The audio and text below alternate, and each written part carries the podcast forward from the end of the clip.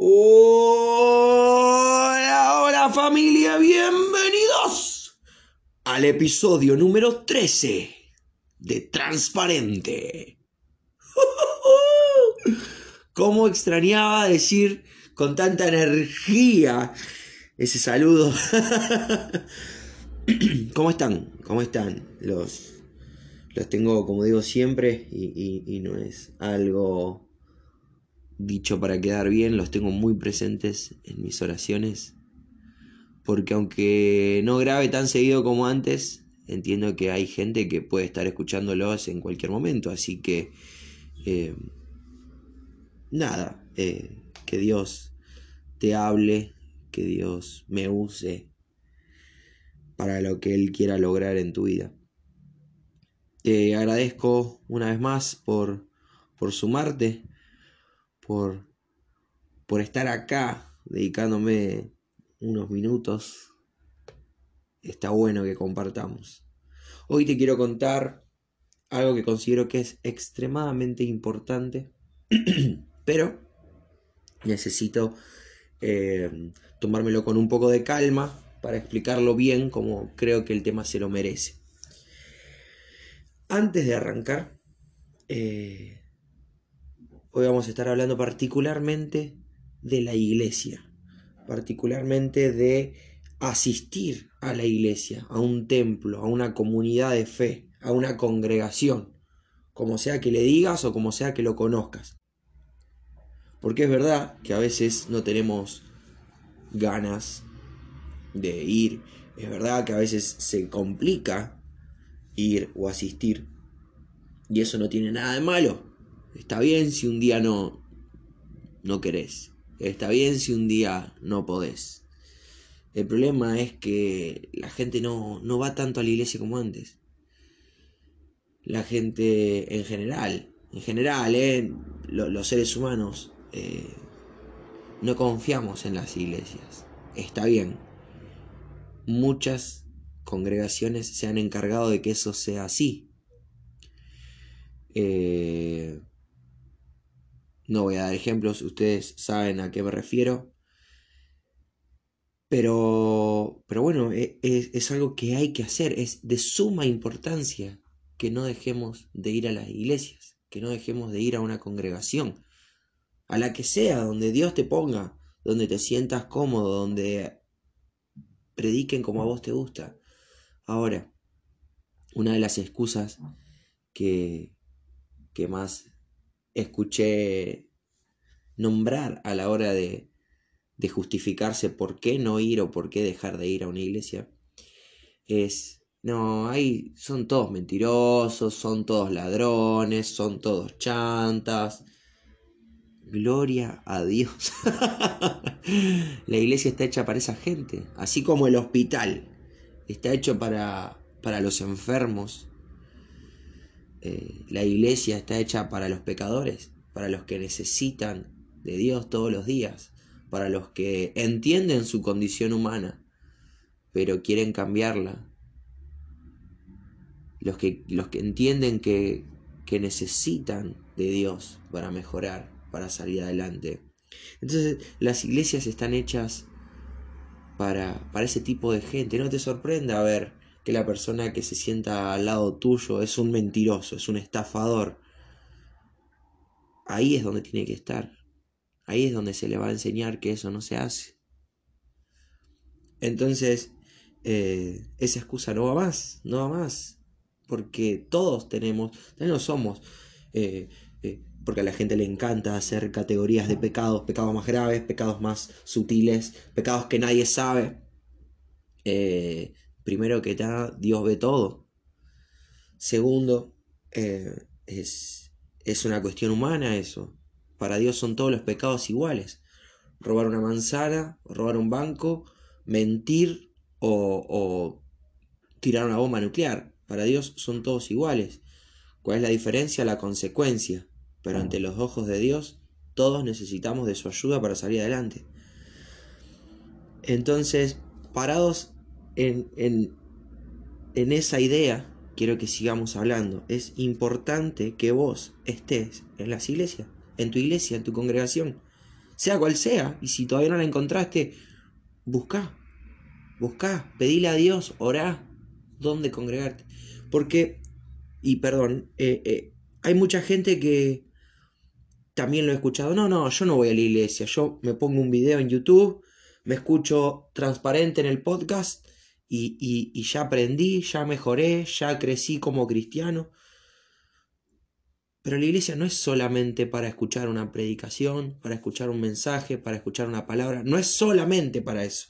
Eso es importante. Pero en la congregación se alaba y hay gente que dice, no, pero yo me pongo unas listas de adoración en, en YouTube, me pongo unos videos ahí, se reproducen uno atrás del otro y mientras yo cocino, canto y alabo. Y está buenísimo. Está buenísimo. Pero, ¿qué hay más lindo que, que cantar solo? cantar con tus hermanos, alabar a Dios con tus hermanos, con gente que, que está igual de rota que vos, que yo, pues estamos todos rotos, pero que estamos en camino a una reconstrucción perfecta. Cantar con, con el estafador al lado tuyo y entender que le canta al mismo Dios, con la misma intensidad que vos, o más, inclusive porque Él quiere salir adelante. Entonces eso es lo lindo de congregarse pero vamos a ver otras cuestiones también. Sos importante para tu congregación. ¿Te pusiste a pensar que sos necesario? Vamos a, Yo voy a parafrasearlo, te pido a vos que lo busques en una aplicación de la Biblia. Si tenés una Biblia en libro, buscar en el libro, donde, donde vos leas tus versículos, yo lo voy a parafrasear. En Romanos 12, del 4 al 5, habla, compara a la iglesia con un cuerpo.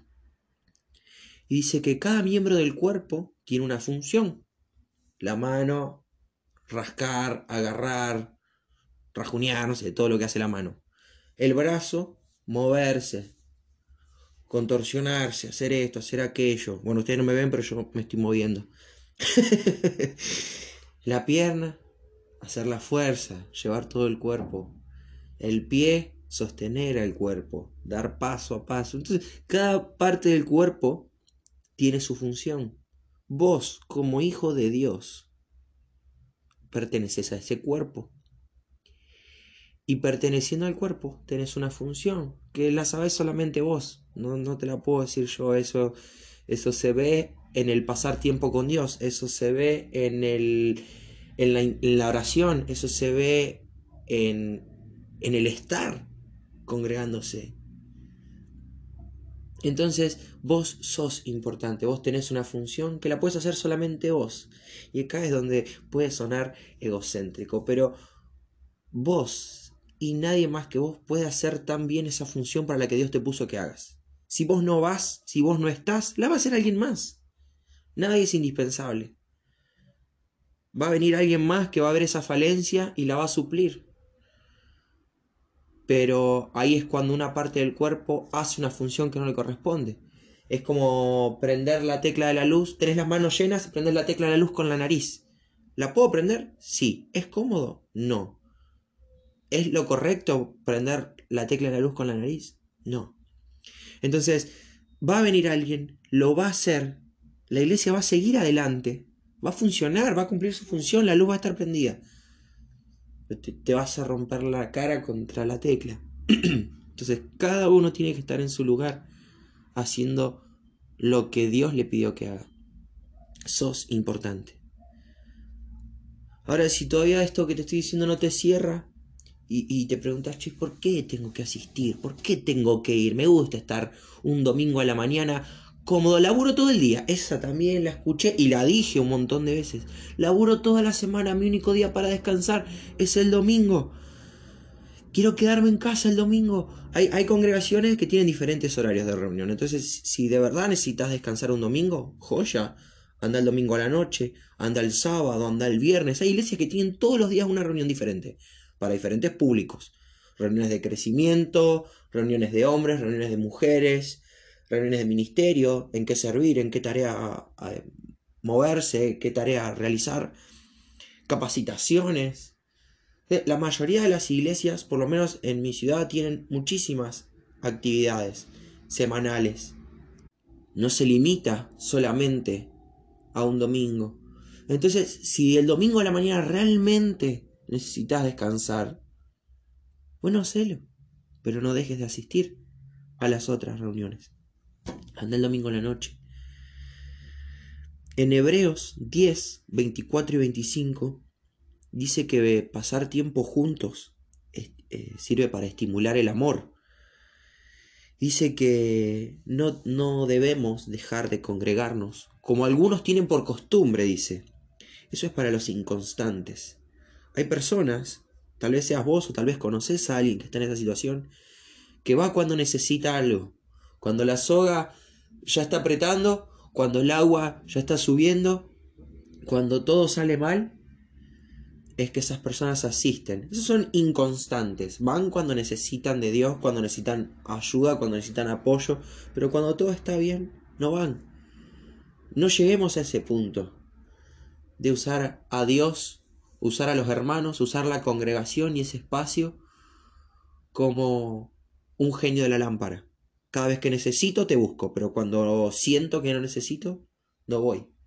Porque en realidad todos necesitamos de Dios todo el tiempo. No se limita solamente a la reunión. No se limita solamente a la reunión. La reunión es parte de la búsqueda de Dios. Es parte del lugar donde crecer, donde conocer más a Dios. Y esto creo que es lo más importante que tengo para, para decirte. En 1 Pedro 3.8 dice que en la congregación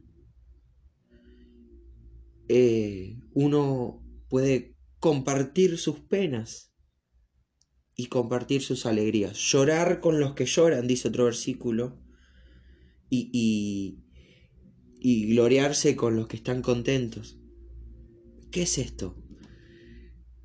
Pensá, y, lo digo en mi saludo porque lo entendí hace muy poco, en, el saludo del podcast incorporé esto de, de hola, hola familia somos una familia, somos la familia más grande del mundo, que no se limita a la sangre, no se limita al idioma, no se limita al color de piel, no se limita a las costumbres, no se limita al apellido. Lo que nos une es Dios. Entonces, de pronto somos todos una gran familia, somos todos hermanos.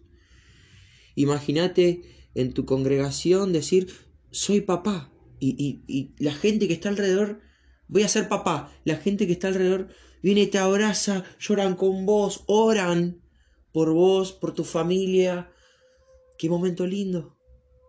Eh, me quedé sin trabajo y las personas que están alrededor tuyo te abrazan, buscan soluciones, oran por vos para que Dios te dé un nuevo trabajo. Eso no lo vas a encontrar en un video en YouTube, eso no lo vas a encontrar en un podcast, una prédica, por internet, en un mensajito devocional que te llega todos los días, en, en, los versículos del calendario, que son re lindos para encarar el día, es un versículo por día, eh, pero, pero a veces lo usamos más de horóscopo y eso no es congregarse, eso no es pasar tiempo con Dios, pasar tiempo con los hermanos, porque la iglesia es para eso que cuando estés triste, tus hermanos te ayuden a salir adelante. Y cuando estés contento, tus hermanos te ayuden a subir más. Eso es lo lindo de congregarse. Deseo en lo más profundo de mi corazón que encuentres tu lugar. Ese lugar donde Dios te quiere trabajando.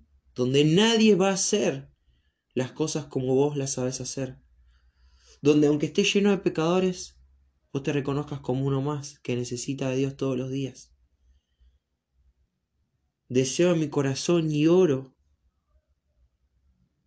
para que puedas encontrar tu lugar en, en tu comunidad, donde crecer, donde alegrarte con los que se alegran y llorar con los que lloran, donde la gente llore con vos cuando necesitas llorar y cuando la gente se ale y se alegren con vos cuando necesitas alegrarte. Que la gente se preocupe cuando vos no vas. Que te manden un mensajito, que te llamen, che, no te vi hoy. ¿En qué andas? ¿Todo bien? ¿Te extrañamos? Qué lindo cuando te llega un mensajito así, cuando la gente se preocupa. No pasa en todas las congregaciones. O capaz que tenés todo eso y, no se predica de Jesús, porque sabemos que hay iglesias que son así. Entonces, de verdad espero que encuentres ese lugar donde esté completo todo, el combo completo, que encuentres doctrina buena, una buena enseñanza, un buen crecimiento en la palabra de Dios y en la relación con Dios. Y un lugar donde los hermanos se preocupen por verte, se preocupen por vos y vos por ellos. Nada más, es todo por hoy. Eh, oro mucho por tu vida. Y si ya encontraste ese lugar, si ya tenés ese lugar, si ya estás congregándote en un lugar así, donde estás completo, donde tenés todo en Dios y en la gente, joya, ¿qué estás esperando para empezar a, contagiar eso, para invitar, para orar por alguien puntual que Dios te ponga en tu corazón y que pueda asistir con vos? que pueda vivir lo mismo que vos estás viviendo. Capaz de alguien que está buscando eso y no lo encuentra. Eso es todo. Cambio y fuera.